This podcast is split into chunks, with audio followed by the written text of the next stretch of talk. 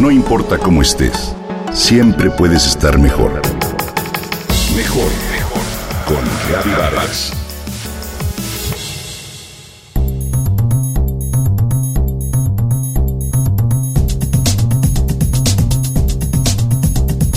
Cuando salgas del escenario, comentó el maestro, saluda siempre de mano a alguna persona y pregúntale, ¿cómo sigues de la espalda?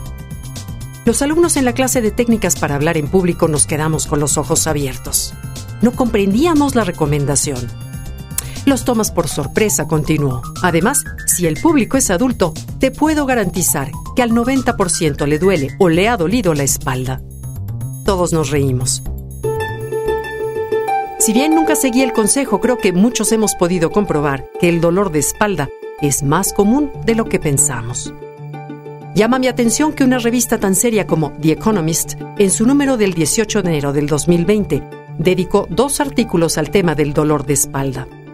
Alarma leer los datos, las cifras y las estadísticas sobre los pobres resultados de la medicina actual para aliviarlo. Un día tienes una fuerte caída y te lastimas la espalda. O bien, en tus 40 te agachas a recoger un libro y te quedas doblado, como le sucedió a mi esposo. Entonces vas al médico, te receta pastillas para el dolor, una resonancia magnética y si tu caso es más severo incluso opioides que te enganchan fácilmente a una adicción.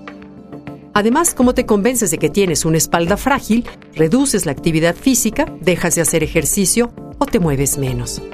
Y así es como la rigidez y el debilitamiento de los músculos con frecuencia empeora las cosas. The Economist afirma que el dolor de espalda es un gran negocio para la industria médica. Los médicos son veloces para recetar medicinas contra el dolor, así como estudios de resonancias magnéticas, y agrega. Les es muy fácil recetar pastillas, estudios o inyecciones que explicar al paciente que es difícil que los tratamientos funcionen. Además, se calcula que 80% de dichos estudios son innecesarios.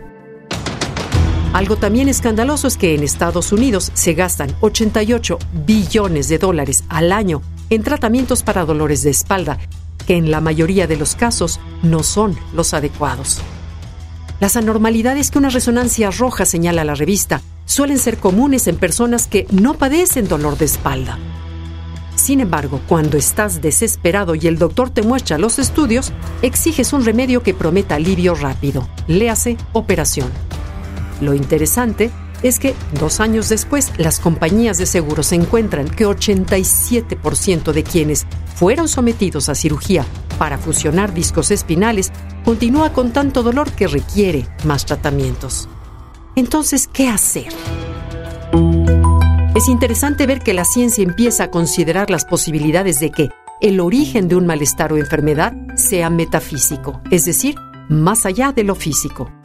Se calcula que 85% de las personas que padecen dolores crónicos de espalda tienen lo que los médicos llaman dolor no específico, es decir, no hay una causa física clara que origine el dolor.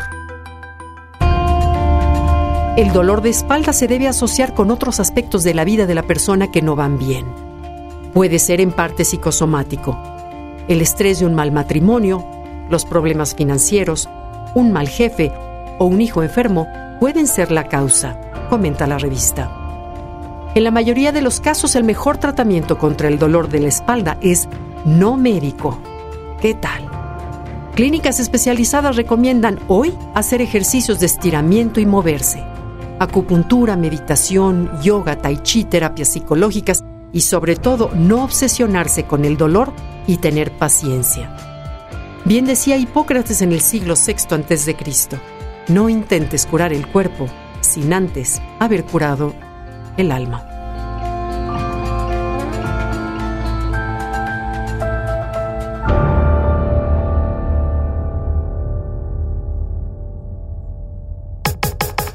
Comenta y comparte a través de Twitter. Gaby-Vargas.